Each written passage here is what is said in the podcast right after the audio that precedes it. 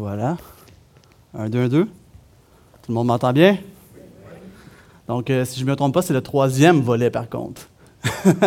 on a eu l'introduction. Ensuite, euh, on a eu un message de Michel, puis euh, le troisième message aujourd'hui. Mais c'est pas grave, je pardonne mon frère. Il va, avoir, va quand même avoir seulement cinq, cinq volets. Donc, ça me fait plaisir d'être avec vous ce matin, justement pour continuer cette mini-série-là, redécouvrir l'Église locale, dont mon frère l'a bien présenté. On avait vu dans l'introduction que j'avais fait moi-même euh, l'importance des rassemblements de l'Église locale. Je vais tourner ça ici vers moi, ça va être plus facile. Voilà. Donc, on avait dit comment c'était important, comment ça devait être une priorité et un engagement aussi pour chaque croyant. Euh, on avait dit aussi que l'Église est un rassemblement surnaturel. Ce n'est pas comme n'importe quel rassemblement. Et qu'on y retrouvait des activités spécifiques que Dieu nous appelle vraiment à faire ensemble et euh, certaines d'entre elles sont même des commandements, comme on va voir ce matin. Donc, Acte 2.42 mentionne quatre activités essentielles de l'Église qu'on doit bien comprendre et qu'on doit mettre en pratique. Donc, on lit, je vous, le lis euh, directement, ce ne sera pas à l'écran, mais ça dit il. Quand on parle de il, c'est les disciples de Christ. Ils persévéraient dans l'enseignement des apôtres, dans la communion fraternelle, dans la fraction du pain et dans les prières. Donc, à travers notre mini-série, on va voir pourquoi il est essentiel de se rassembler pour persévérer dans ces quatre activités-là qui sont vraiment les piliers de l'Église locale. Donc, le mois passé, euh, notre frère Michel, Michel Penneau, a apporté une prédication sur la communion fraternelle. Mais moi, j'ai beaucoup aimé ce qu'il a dit parce que dans sa présentation, il nous a parlé de toutes les choses qui font en sorte qu'on est en communion les uns avec les autres dans l'Église. Vous vous rappelez la liste des dix choses? Ça a même été publié sur notre page Facebook. Vous irez voir. Moi, j'ai trouvé ça tellement beau. ça nous montre qu'on a vraiment besoin les uns les autres dans notre marche chrétienne. Et aujourd'hui, on va aborder euh, une autre de ces activités essentielles dans l'Église, c'est-à-dire la fraction du pain. Qu'est-ce que c'est? C'est tout simplement un autre nom pour le repas du Seigneur, ou la Sainte Seine, ou la communion. Donc, il y en a plein de noms hein, bibliques euh, qui, nous, parlent de ça. Euh, mais à quoi pensons-nous quand nous parlons euh, du repas du Seigneur?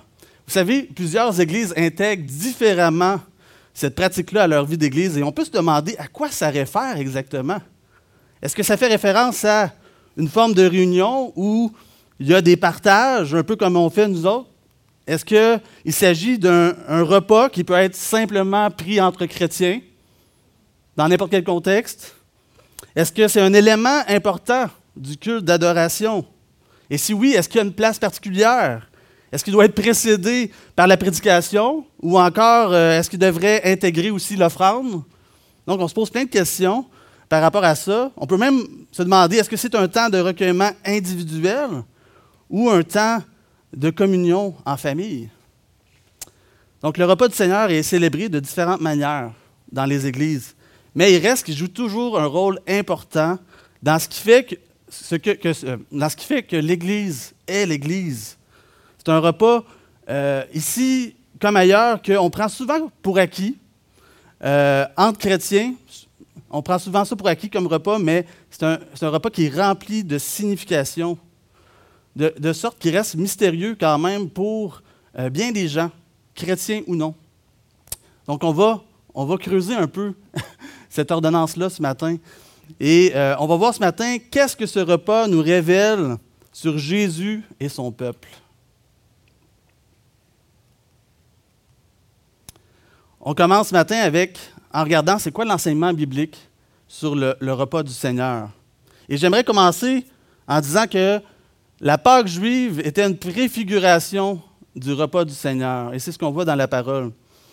Quand Dieu a fait sortir son peuple d'Égypte, il, leur a demandé de faire un repas. Un repas qui n'était pas comme les autres, un repas spécial. Il leur a dit de se faire un repas à partir de l'agneau qui avait été sacrifié pour les sauver. Les sauver de la mort à travers le sang du sacrifice.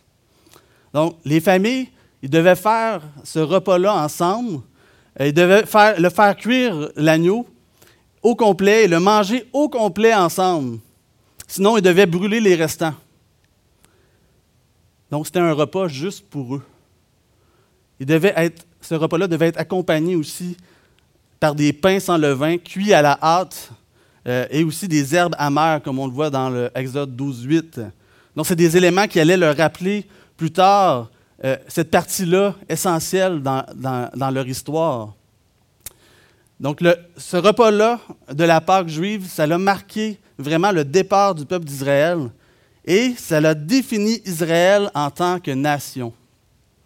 Il symbolisait qui ils étaient, d'où ils venaient et ce que Dieu avait fait pour les sauver. Donc ce repas-là, il prenait sa source dans un sacrifice par lequel ils ont obtenu le salut. Ça vous évoque quelque chose pour vous aussi. Hein? Donc on va lire euh, Exode 12, 12 et 13. Cette nuit-là, je passerai dans le pays d'Égypte et je frapperai tous les premiers-nés du pays d'Égypte, depuis les hommes jusqu'aux animaux, et j'exercerai des jugements contre tous les dieux de l'Égypte. Je suis l'Éternel. Le sang vous servira de signe sur les maisons où vous serez. Je verrai le sang et je passerai par-dessus vous. Il n'y aura point de plaie qui vous détruise quand je frapperai le pays d'Égypte. ça nous rappelle cet épisode-là où le sang de l'agneau les a sauvés, épargnés. Dieu n'a pas sauvé son peuple parce qu'il était meilleur que les autres peuples, parce qu'il était meilleur que les Égyptiens, mais parce qu'ils étaient couverts par le sang du sacrifice que Dieu demandait. Dieu a demandé ensuite à son peuple de conserver le souvenir de ce jour, ce jour de délivrance. Et après ce jour-là, les Israélites l'ont célébré, ont célébré chaque année la Pâque juive en reproduisant les circonstances de ce repas pour se souvenir justement du jour où Dieu les a délivrés et a accompli sa promesse de faire d'eux son peuple. Donc le repas de la Pâque marquait la naissance d'Israël, le seul peuple que Dieu a secouru de l'esclavage et qui, l'a fait sien. Donc c'est pourquoi personne d'autre que les Israélites ne pouvait manger le repas de la Pâque. Celle-ci définissait l'identité d'Israël. Et le repas, il affirmait aussi l'adhésion des membres de la communauté d'Israël. C'est un repas communautaire. On lit dans Exode 12, 47, toute l'assemblée d'Israël fera la Pâque. C'est un commandement qui est donné à toute l'assemblée.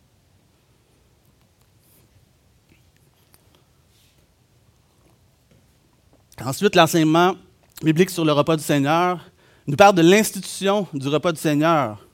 On voit ça dans, Luc 22. Donc, la nuit, avant d'être crucifié, Jésus va célébrer la Pâque avec ses disciples. On lit Le jour des pains sans levain, où l'on devait immoler la Pâque, arriva. Et Jésus envoya Pierre et Jean en disant Allez nous préparer la Pâque, afin que nous la mangions. Et lui dire Où veux-tu que nous la préparions? Il leur répondit Voici, quand vous serez entrés dans la ville, vous rencontrerez un homme portant une cruche d'eau suivez-le dans la maison où il entrera, et vous direz au maître de la maison, le maître te dit, où est le lieu où je mangerai la Pâque avec mes disciples? Et il vous montrera une grande chambre haute, meublée. C'est là que vous préparerez la Pâque.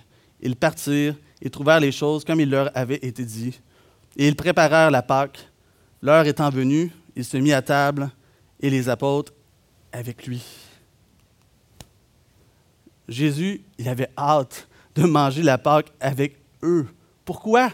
Parce qu'il avait tellement hâte de leur révéler le nouveau sens qu'il allait donner à ce repas. Il leur dit, j'ai désiré vivement manger cette Pâque avec vous avant de souffrir. Ce repas de la Pâque, il était différent. Normalement, c'est un repas, comme je dis, qui devait être fêté en famille, dans les familles juives.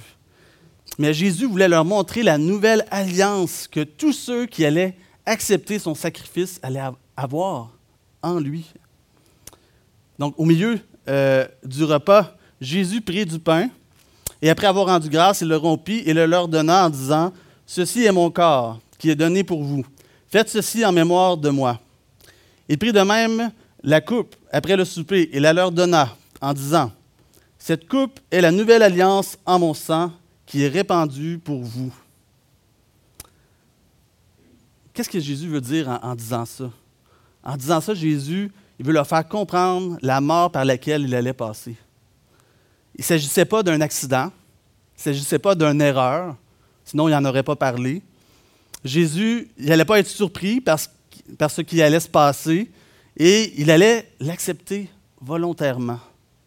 Il allait donner son corps en sacrifice pour ses disciples. Pour beaucoup, pour le pardon des péchés, nous dit Matthieu 26, euh, 28. Donc c'est la, mort de Jésus qui allait réaliser vraiment les promesses de la nouvelle alliance qui avait été faite des siècles auparavant à l'époque du prophète Jérémie. Cette promesse de Dieu, elle disait qu'il allait écrire sa loi dans leur cœur, dans nos cœurs, nous transformant de l'intérieur vers l'extérieur, de sorte qu'on aime ce qu'il aime et qu'on soit capable de lui obéir. Dieu devait, par cette alliance-là, pardonner pleinement et définitivement nos péchés. Ne plus du tout s'en souvenir. Wow! Quelle belle nouvelle. Jésus était en train de dire que tout ça, ça allait, arriver par sa mort. Dieu allait sceller sa nouvelle alliance par le sang de Jésus. Et en s'appropriant ces, éléments-là, du pain et du fruit de la vigne, lors de la dernière Pâque, Jésus, qu'est-ce qu'il a fait? C'est qu'il a pris ces éléments-là et en a fait un signe, un signe de la nouvelle alliance. Et parce qu'il a fait de ce repas euh, un composé du pain et du fruit de la vigne, un signe de la nouvelle alliance, il commande à ses disciples de le répéter en mémoire de lui. Donc, il en a fait aussi un mémorial. Tout comme la Pâque était un, mémorial qu'on répétait à chaque année, hein, comme on a vu. Donc, tout comme ça, Jésus a transformé ce dernier repas-là avec ses disciples en un nouveau mémorial, un nouveau repas qui allait définir l'identité et la communauté de tous ceux qui seraient sauvés par la mort de Jésus. Donc, à travers le sacrifice de Jésus, Dieu, il a racheté un peuple. Il l'a libéré du péché. Il l'a fait sien. Et le repas du Seigneur institué par Jésus lui-même nous rappelle l'histoire de notre salut. Comme pour les Juifs, ça leur rappelait l'histoire de leur délivrance.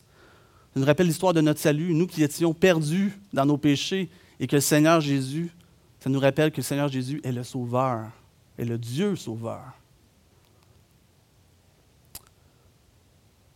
La troisième chose dans l'enseignement biblique sur le repas du Seigneur qu'on va voir, c'est les instructions de Paul concernant le repas du Seigneur. Donc la Bible nous dit que les premiers chrétiens se réunissaient pour la fraction du pain. On lit, le premier jour de la semaine, nous étions réunis pour rompre le pain ils prenaient le pain, ils prenaient le fruit de la vigne pour se souvenir de la mort de Jésus pour eux. Paul nous dit que ce repas-là, il était partagé lorsque l'Église était assemblée.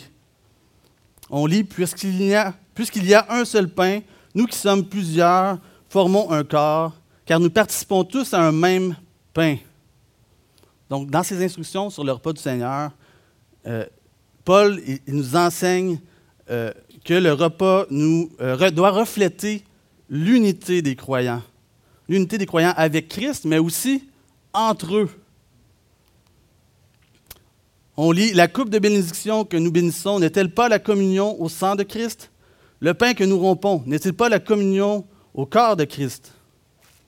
Participer au repas du Seigneur, ça vient affirmer que nous sommes en communion avec Christ, mais aussi en communion avec les autres croyants. Donc, ça nous dit que euh, quand je parle des autres croyants, c'est les, croyants qui sont représentés par l'Église locale, évidemment. Donc, la communion avec Christ devrait créer une communion avec les autres croyants. C'est immanquable. Si vous avez une communion avec Christ, ça veut dire que vous avez une communion avec son corps. L'Église locale est un seul corps parce qu'on participe tous à un même pain et à ce qu'il représente. On est tous d'accord sur ce qu'il représente et on s'unit tous autour de la personne de Christ et de ce que le repas du Seigneur représente. Dans 1 Corinthiens 10, Paul nous dit que le repas du Seigneur définit notre identité en tant que chrétiens en opposition à ceux qui mangent à la table des démons. Il y a juste deux tables. Il y a juste deux tables avec qui on s'assoit? si nous sommes chrétiens, nous mangeons le repas du Seigneur avec son peuple. Le repas du Seigneur est une belle illustration de c'est quoi être un chrétien. À travers le sacrifice de Jésus sur la croix, on est en communion avec lui et avec son peuple. On peut goûter à toutes les bénédictions de cette double communion comme on le fait symboliquement en prenant les éléments. Au chapitre 11 d'un Corinthien, Paul il continue ses instructions sur le repas du Seigneur. Puis, puis un peu plus loin, il ne s'agit plus de, reproches concernant le fait que les Corinthiens participaient encore au repas des idoles, mais plutôt euh, il s'agit d'avertissements concernant le témoignage des chrétiens qui prenaient le repas du Seigneur. Un autre aspect important. Imaginez quelqu'un qui arrive euh, avant tout le monde à un, repas que vous avez organisé chez vous vous avez pris du temps, vous avez fait la nourriture, vous avez tout mis ça beau, propre. Puis là, vous avez une idée d'un peu à quoi va ressembler votre, euh, petite fête. Là, vous êtes très content, vous êtes excité. Puis là, il y a quelqu'un qui arrive. Puis, euh, il mange toute la nourriture. Puis, euh, avant que ça commence, il commence à manger. Puis là, il commence à boire. Puis là, il commence à être, il commence à être réchauffé un petit peu il commence à faire des, des, blagues. Au début, c'est drôle. Après ça, c'est moins drôle. Mais là, euh, ça s'annonce pas bien bien. Euh, c'est vraiment la recette gagnante pour ruiner, ruiner votre réception. Euh, pourtant, c'est exactement ce que certains dans l'Église de Corinthe faisaient pour leur pas du Seigneur. C'est incroyable. Paul, il n'y avait rien, rien de louable à dire sur la manière dont les Corinthiens célébraient le repas du Seigneur. Il dit, en donnant cet avertissement, ce que je ne loue point, c'est que vous vous assemblez, non pour devenir meilleur, mais pour devenir pire. Pire. Il y avait une division dans cette église-là entre les riches et les pauvres. Et le repas du Seigneur, c'était devenu une fête privée pour les riches et un sujet d'embarrassement pour les pauvres. On lit 1 Corinthiens 11, 21, 22. Car quand on se met à table, chacun commence par prendre son repas, son propre repas, et l'un a faim tandis que l'autre est ivre. N'avez-vous pas des maisons pour y manger et boire? Ou méprisez-vous l'Église de Dieu et faites-vous honte à ceux qui n'ont rien? Que vous dirais-je? Vous louerai-je? En cela, je ne vous loue point. Le repas du Seigneur nous dit Paul doit annoncer l'Évangile. Car toutes les fois que vous mangez ce pain, que vous buvez cette coupe, vous annoncez la mort du Seigneur jusqu'à ce qu'il vienne.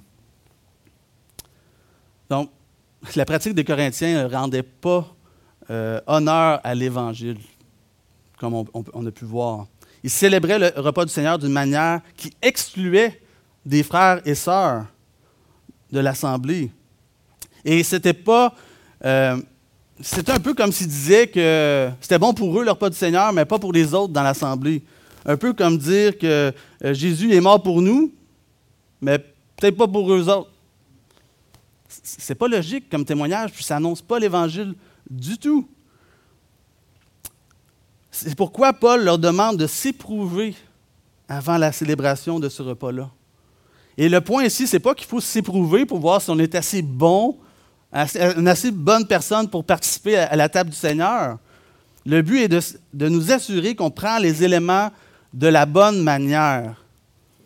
De la bonne manière. C'est ça qui est important. C'est-à-dire en se souciant de ce qu'ils représentent réellement. Et c'est ce que Paul veut dire dans 1 Corinthiens 11, 29. Je lis dans la Bible du Sommeur. Car celui qui mange et boit sans discerner ce qu'est le corps, se condamne lui-même en mangeant et en buvant ainsi. Quand on prend le, repas du Seigneur, c'est quelque chose de solennel parce qu'on affirme prendre part au sacrifice de Jésus. Mais c'est aussi s'identifier au corps que Jésus a racheté et a uni dans sa mort. Lorsqu'on prend le repas du Seigneur, oui, examinons-nous vraiment pour savoir si non seulement on est en communion avec Christ, mais si on est aussi en communion avec son corps, l'Église. Le repas du Seigneur devrait être caractérisé par quoi? Par une solidarité fraternelle. Une solidarité qui rend gloire au Seigneur, gloire à l'œuvre de Christ à la croix. Donc l'erreur, ce serait de faire du repas du Seigneur une célébration uniquement privée.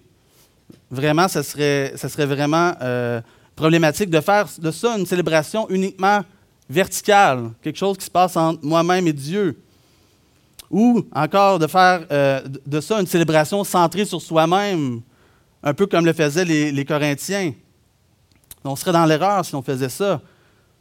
C'est pourquoi, d'ailleurs, Paul termine ses instructions sur le repas du Seigneur en soulignant qu'il s'agit d'une célébration qui implique toute l'Église, toute l'Église locale.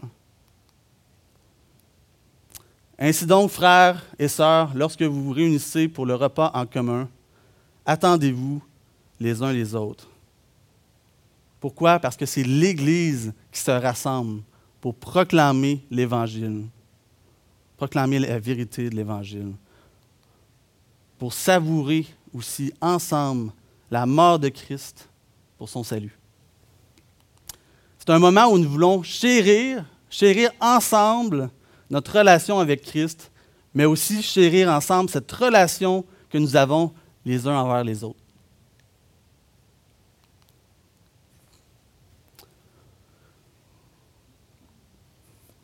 Donc, on va voir aussi ce que le, repas du Seigneur préfigure lorsque Jésus a institué le repas du Seigneur, euh, après avoir pris le pain et la coupe, il a dit à ses disciples, Je vous le dis, je ne boirai plus désormais de ce fruit de la vigne jusqu'au jour où j'en boirai de nouveau avec vous dans le royaume de mon Père. Jésus faisait allusion à quoi, d'après vous? Il faisait allusion à ce festin de noces qui aura lieu quand on sera enfin réunis avec lui au ciel pour consommer vraiment notre mariage en tant qu'épouse de Christ. Il montrait que le repas du Seigneur ne nous amène pas seulement à regarder en arrière à la croix, mais aussi à regarder en avant, dans l'anticipation de la venue du royaume de Dieu. Donc c'est en ce sens-là aussi que Paul nous dit, donc, chaque fois que vous mangez de ce pain et que vous buvez de cette coupe, vous annoncez la mort du Seigneur, et ceci jusqu'à son retour. Donc, à travers le repas du Seigneur, on a un avant-goût de ce jour-là où nous festoirons avec Christ. Regardons rapidement la description que nous en fait le, prophète Ésaïe. L'Éternel des armées prépare à tous les peuples, à tous les peuples sur cette montagne, un festin de mets succulents, un festin de vin vieux, de mets succulents pleins de moelle, de vin vieux clarifié, et sur cette montagne, il anéantit le voile qui est sur tous les peuples, la couverture qui couvre toutes les nations. Il engloutit la mort pour toujours. Le Seigneur l'Éternel essuie les larmes de tous les visages. Il fait disparaître de toute la terre l'opprobre de son peuple. C'est ça qui va se passer quand le Seigneur va revenir, puis on va être réunis avec lui le pain et la coupe ne sont pas seulement les signes de l'œuvre de Christ dans le passé, mais ils sont aussi un prélude, des préludes de ce grand festin où Jésus il nous garde vraiment le meilleur pour la fin. Le repas du Seigneur, il nourrit, il nourrit spirituellement notre espérance. Il nous remplit de joie à l'idée que notre mariage avec Christ, bien, il vient bientôt. Et que nous vivrons alors dans l'apogée de notre communion avec Dieu. Maintenant qu'on a regardé ensemble qu'est-ce que la Bible dit sur le repas du Seigneur, j'aimerais maintenant qu'on examine une définition qui résume ce qu'on a vu jusqu'ici. Comme à mon habitude, c'est des longues définitions. Mais on va regarder, on va passer à travers la définition, on va l'expliquer. J'ai mis les mots en gras pour les mots importants qu'on va expliquer. On y va, on lit ça. Le repas du Seigneur est un acte de l'Église témoignant d'une communion avec Christ et avec les autres. Il s'agit d'un acte intellectuel par lequel on commémore la mort de Christ, d'un acte physique par lequel on partage le pain et la coupe, ainsi que d'un acte spirituel par lequel le croyant est édifié et renouvelé dans son engagement envers Christ et son Église garantissant ainsi l'unité du corps et sa séparation d'avec le monde. Grande définition, mais regardons ça point par point. Un acte de l'Église. En disant que le repas du Seigneur, c'est un acte de l'Église, je veux signifier juste par là que euh, c'est quelque chose que toute l'Église fait ensemble. Dans son enseignement sur le repas du Seigneur, dans 1 Corinthiens 11, 17, 34, Paul nous dit cinq fois, dans ces, courts passages-là, il nous dit cinq fois, lorsque vous vous assemblez ou lorsque vous vous réunissez en assemblée. Intéressant. Donc, c'est clair qu'il s'agissait d'une célébration faite dans le cadre du rassemblement de l'Église en tant qu'un seul corps local. Donc, ce n'était pas quelque chose que les familles, euh, les individus ou les petits groupes faisaient, euh, parce que le repas du Seigneur ne peut pas être détaché de l'Église locale. Parce que ce n'est pas non plus une célébration privée. Comme on l'a mentionné, rappelez-vous, c'est aussi une leçon d'objet pour annoncer l'Évangile. Donc, ça ne peut pas être quelque chose de privé. Deuxième point, c'était une communion avec Christ et les autres. On en a parlé un petit peu. Je reviens un peu là-dessus rapidement. Euh, vous savez, le repas du Seigneur est souvent appelé une communion. Si on veut en parler autour de nous, dans notre société, c'est mieux de dire communion. Les gens savent de quoi on parle. Euh, et obéir à cette, ordonnance-là, en fait, c'est nous assurer que nous vivons dans la proximité de Jésus. Ça nous garde près de Jésus. Ça nous dit qu'on est assez proche de lui pour prendre un repas avec lui. Tu sais, quand on prend un repas avec quelqu'un, c'est parce que euh, on veut, puis on est amis, puis on a une relation, puis on veut, bâtir quelque chose, puis on est assez proche. Donc, ça nous, ça nous euh, montre qu'on est assez proche de Jésus pour prendre un repas avec lui. Parce que ce repas-là célèbre notre communion avec lui, puis il nous remplit vraiment de la joie du salut, parce qu'il nous rappelle tout ce que nous recevons par la foi en Christ, tout ce que Jésus a fait pour nous et tout ce qu'il est pour nous. En prenant les éléments, nous signifions que Jésus est notre vie, notre pain de vie, comme on a dit tout à l'heure. On signifie ça. On signifie qu'il est notre nourriture spirituelle, celle qui nous permet de grandir et de devenir comme lui. Donc, le repas du Seigneur, il exprime notre union avec Christ et donc aussi notre unité en Christ. On a une unité en Christ qui est soulignée dans ça. À travers ce repas-là, nous communions ensemble avec Dieu. et par conséquent, ben, nous communions les uns avec les autres. Le prochain point dans la définition, c'est que c'est un acte intellectuel. Pendant qu'on prend les éléments, on doit vraiment consciemment se rappeler à l'esprit la mort de Jésus et son œuvre et qu'est-ce que ça signifie euh, pour le pardon de nos péchés. Et les éléments nous aident à nous souvenir de ça. Nous aident, ça, nous oblige presque à nous souvenir de ça quand on, se fait passer ça. Donc, ils sont là pour ça. Et euh, le repas du Seigneur, comme j'ai dit, c'est plus qu'un mémorial, c'est aussi un repas pour se souvenir de la nouvelle alliance sous laquelle nous sommes encore aujourd'hui. Ce n'est pas une réalité du passé seulement. C'est quelque chose qui se passe aujourd'hui, entre nous, Dieu et les autres. Donc, nous rendons actuel ce que Jésus a fait 2000 ans plus tôt. Et c'est comme si on disait, ben, je mange ce pain et je bois cette coupe à cause de ce que Jésus a fait pour moi sur la croix, quand il m'a libéré de mes péchés. Et dans un sens, on applique euh, le passé au présent, et d'un autre côté, on applique le futur au présent. Parce qu'en même temps qu'on se souvient de la mort de Christ, on anticipe aussi son retour. Le repas du Seigneur vient souligner donc toute la portée de l'œuvre de Christ sur la croix. Le repas du Seigneur est aussi un acte physique. L'acte physique du repas du Seigneur, c'est très simple. Vous le faites ici à, chaque dimanche. Euh, vous voyez, c'est un repas deux services. Ce pas un repas sept services. Puis il y a des gens qui sont surpris, hein, qui voient ici, puis là, ils disent hein, Vous appelez ça le repas du Seigneur? Il est où le repas tu sais? C'est pas un gros repas.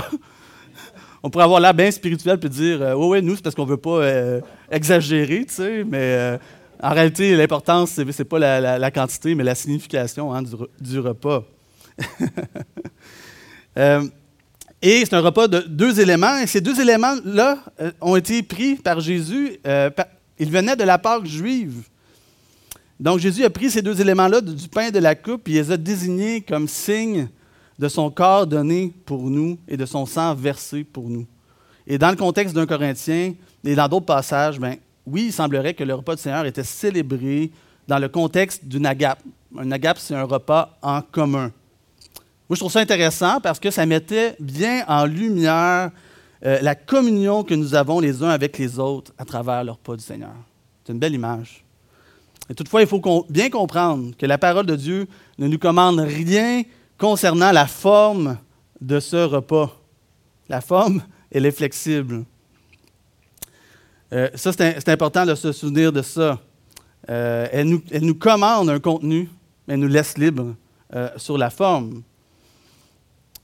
Euh, donc, par rapport au. C'est quoi le type de pain qu'on doit utiliser, le, type de fruit de la vigne, le pourcentage d'alcool pour ceux qui y mettent du vin, puis euh, la marque pour ceux qui mettent du jus de, fruits, de raisin. Euh, le moment où prendre les, éléments, si tu avant, après la prédication, le dimanche matin, dimanche soir, toutes ces choses-là. la fréquence du repas du Seigneur, ah ben, à chaque dimanche, à chaque deux semaines, à chaque mois. Bon, moi, je n'irai pas dire jusqu'à chaque année, là, comme la Pâque juive, parce que je pense qu'on a besoin d'un rappel plus souvent que ça. Euh, mais on a une certaine flexibilité. La Bible nous dit de le faire régulièrement, souvent, mais souvent, euh, on a une certaine liberté dans l'application de la fréquence. Donc la Bible, elle nous commande vraiment seulement de manger le pain de boire la coupe. C'est ça qu'elle nous demande. C'est simple. Elle demande que cela soit fait dans un contexte où toute l'Église est rassemblée mais il y a une grande flexibilité dans ce qui est permis. On pourrait le faire pendant un repas, puis il n'y aurait pas de problème. Euh, mais toutefois, il faut le faire dans un contexte de respect, euh, considérant vraiment ce que ce repas-là représente. Je ne le ferai pas à la légère, puis en prenant un Pepsi puis des chips. Non, non prenons-le dans le respect de ce que le Seigneur nous demande et dans le respect de ce qui signifie. Il faut que les éléments aussi symbolisent quelque chose. Euh, donc, on doit, on doit utiliser les signes que le Seigneur nous donne. Euh, donc, ce qu'on comprend, c'est que le repas du Seigneur, c'est une ordonnance, mais qui peut demander certaines contraintes physiques. Pas quelque chose qu'on peut faire dans n'importe quel contexte et tout ça. C'est aussi un acte spirituel du croyant. On a vu que le repas du Seigneur, c'est un acte d'Église. Tous ceux qui sont qualifiés pour être membres d'Église peuvent participer au repas du Seigneur. Donc, ça, ça sous-entend que c'est un acte réservé uniquement aux croyants baptisés et appartenant à une église locale.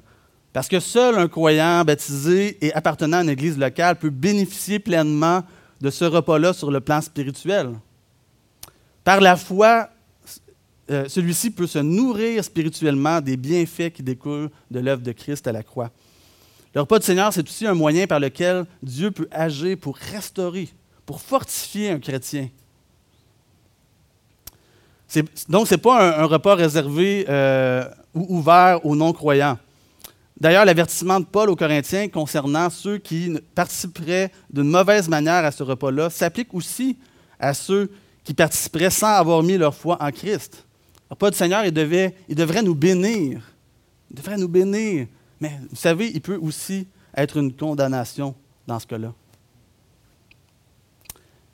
Même s'ils ne, même ne participent pas au repas, euh, les non-croyants devraient être euh, piqués par une curiosité. Ça devrait piquer l'intérêt des non-croyants de voir qu'est-ce qui se passe, de voir qu'est-ce que ça signifie. Puis ils devraient désirer ce type-là d'intimité et d'unité que nous avons avec Christ et les uns avec les autres. Le repas du Seigneur, c'est un renouvellement de l'engagement envers Christ et son Église. Donc, c'est premièrement, euh, oui, euh, et surtout une célébration de l'œuvre accomplie euh, de Christ, mais c'est aussi un acte de renouvellement de notre réponse à l'Évangile.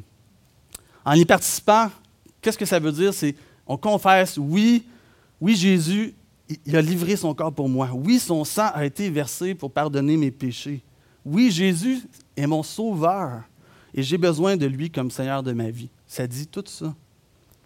Le sacrifice de Jésus a inauguré la nouvelle alliance, mais à travers le pas du Seigneur, les deux parties impliquées, il y a deux parties impliquées hein, dedans. Il y a Dieu, il y a son peuple, et les deux parties attestent leur engagement, envers cette alliance-là. Dieu, il atteste ça en nous présentant les signes du sacrifice de son Fils pour nous, et nous, nous attestons ça, euh, nous attestons notre engagement en recevant, en recevant ces signes, comme une manière de dire à la fois que nous recevons Christ et que nous sommes à lui. Donc, le repas du Seigneur, c'est un signe qui répète et qui réaffirme l'engagement que nous avons pris lors de notre baptême. Donc, en même temps qu'on renouvelle notre engagement euh, auprès de Christ, on renouvelle notre engagement auprès de son peuple. Comme j'ai dit tout à l'heure, c'est lié. Notre communion avec Christ demande que nous soyons en communion avec son corps. On ne peut pas s'engager dans la nouvelle alliance et mettre en pratique le, Nouveau Testament, comme mon frère Michel a dit dans une autre prédication. On ne peut pas faire ça sans s'engager auprès du peuple aussi, du peuple de l'alliance. La Bible nous dit qu'on ne peut pas aimer Dieu et ne pas aimer ou rejeter son Église. 1 Jean 4,20 que vous connaissez bien nous dit si quelqu'un dit j'aime Dieu et qu'il hait son frère, c'est un menteur. Car celui qui n'aime pas son frère qu'il voit, comment peut-il aimer Dieu qu'il ne voit pas? Lorsque nous nous lions à Christ, ben on, se lie à son corps. Être à la table du Seigneur, c'est de reconnaître que nous faisons un avec le corps de Christ. Le repas du Seigneur, c'est un moyen d'unifier et de délimiter le corps de Christ. C'est le dernier point de notre définition. Euh, ça nous dit ce qui se passe quand les croyants pratiquent cette ordonnance-là en Église. On devient un seul corps. Puisqu'il y a un seul pain, nous qui sommes plusieurs, nous formons un seul corps, car nous participons tous à un même pain. Le, croyant, le repas du Seigneur unit les croyants ensemble. Il trace en même temps une ligne, une ligne entre l'Église et le monde.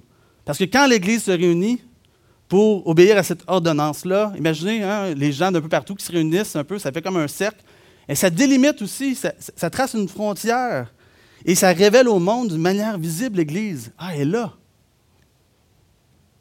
Donc le repas du Seigneur fait d'un groupe de chrétiens un seul corps, une Église locale. Et l'admission à la table du Seigneur révèle notre statut de membre d'une Église locale, autrement dit. Donc en conclusion, Comment devrions-nous célébrer le repas du Seigneur? Le temps avance vite, donc je vais passer très vite sur cette euh, partie-là. Euh, tout simplement pour vous dire qu'il y a quatre manières euh, d'interagir quand on, participe au repas du Seigneur. On doit regarder à la croix à ce que Dieu a fait pour nous. On doit regarder autour de nous parce que ce n'est pas une expérience privée, comme on a dit. Parce que quand on célèbre ça, on, le repas du Seigneur, on ne célèbre pas seulement notre communion avec Christ, mais on célèbre notre communion les uns avec les autres. Regardez autour de vous. Fermez pas juste vos yeux dans un moment privé entre vous et Dieu. C'est plus que ça. Regardez en avant. On a dit, hein, c'est une belle espérance, c'est un signe d'espérance qu'on va être réunis avec Christ dans le futur. Une espérance qui va tenir sa promesse de nous réunir avec lui. Regardons à l'intérieur de nous aussi. Je, vous ai parlé de ça, c'est important de s'examiner et savoir, pas pour voir si on est assez bon euh, pour prendre le repas du Seigneur, parce qu'on ne le sera jamais assez. Puis si vous faites cet examen-là, la seule chose que vous allez vous rendre compte, c'est que vous n'êtes pas assez bon pour être digne de, participer par, vos propres moyens au repas du Seigneur. C'est pas ça. C'est prenant un temps pour réaliser notre besoin d'être pardonné et notre besoin de confesser nos péchés. Ce n'est pas un temps pour culpabiliser, mais un temps pour recevoir avec foi la grâce qui pardonne et qui libère. C'est le moment où on se rappelle qui nous sommes en Jésus. Donc, je vous laisse avec cette question-là ce matin. Vraiment, réfléchissez à ça. Est-ce que le repas du Seigneur est une communion ou une condamnation pour vous aujourd'hui? Si vous participez à ce repas-là qu'on va prendre ce matin et que vous n'avez euh, pas la foi, dans toutes ces bénédictions-là de pardon, de réconciliation, d'assurance, d'espérance, ben, c'est quelque chose qui passe devant vous qui, vous, qui vous échappe. Vous avez besoin d'être en communion avec Christ. Sinon, vous êtes encore sous la condamnation du péché. Et ma prière, vraiment, ce matin, c'est que vous receviez Jésus. Que vous reconnaissiez qu'il est le seul Sauveur et Seigneur. Parce qu'on aimerait vraiment vous avoir avec nous à la table du Seigneur et vous accueillir chez nous comme des frères et des sœurs. C'est ça que ça veut dire prendre la, table du Seigneur ensemble. Et si vous participez ce matin au repas du Seigneur, mais, sans sincérité, ou par habitude, ou encore si vous prenez les éléments dans une attitude euh, désinvolte, à la légère, comme on a dit ce matin, comme si c'était un geste sans grande importance, ou même si vous, le prenez, euh, si vous le prenez sans discerner vraiment ce qui se passe et ce qui est communiqué à travers le repas du Seigneur, bien, ce repas est aussi une condamnation pour vous. Dans le sens où ça vous enlève les bénédictions rattachées à l'Église qui viennent avec cette ordonnance-là. Et Paul met sérieusement en garde celui ou celle qui participe à ce repas indignement on lit car celui qui mange et boit sans discerner le corps mange et boit un jugement contre lui-même. C'est pour cela qu'il y a parmi vous beaucoup d'infirmes, de malades et qu'un grand nombre sont morts. Si on ne prend pas au sérieux l'ordonnance du repas du Seigneur et qu'est-ce qu'elle représente, nous bafouons, nous bafouons l'œuvre de Christ et nous mettons en danger l'unité de l'Église. Et à ce moment-là, Dieu ne laisse pas passer ça. Dieu peut utiliser même la maladie, voire, il va utiliser la maladie même jusque-là pour nous corriger. Puis il peut même utiliser la mort pour nous, éloigner et protéger son Église. Mais aujourd'hui, la bonne nouvelle, c'est que Jésus t'appelle à passer de la condamnation à la communion. Vous savez, le repas du Seigneur, c'est comme un wake-up call. Hein? Ça nous réveille. C'est censé nous réveiller. C'est un wake-up call de la part de Dieu. Et peut-être que tu dois saisir ce matin l'offre de salut du Seigneur qui est manifestée à travers ces éléments-là. Peut-être c'est le moment aujourd'hui pour toi. Ou peut-être euh, que tu es un chrétien et même un membre de l'Église, mais que tu es sur une pente glissante présentement parce que tu t'es éloigné de la communion de ton Église. Peut-être durant la pandémie. Mais ne laisse pas passer ce repas-là. Ce repas est plus que ce qu'il paraît vraiment, comme l'Église est plus que ce qu'elle paraît. C'est un moyen qui nous est donné pour préserver notre communion avec notre Sauveur et son Église. Et nous avons tous besoin de ces deux choses pour persévérer dans la vie chrétienne. Prions. Oui, Seigneur, merci pour euh, oui, tous tes bienfaits qui nous viennent de notre communion avec toi, de notre communion aussi avec ton Église. Ça n'aurait pas été possible, Seigneur, sans ton œuvre à la croix qui nous réconcilie avec toi. Et vraiment, ce matin, nous te demandons que ce qu'on a entendu puisse agir dans nos cœurs et nous faire croire, euh, nous faire croître dans euh, notre reconnaissance et notre amour pour toi et dans notre amour pour nos frères et nos sœurs. On prie vraiment pour que de plus, de plus en plus de gens viennent vers toi, que de plus en plus de gens participent à cette table du Seigneur, se joindre à ton Église et participe à cette joie d'être avec toi en ta présence, de participer à ta table avec ta famille. Amen.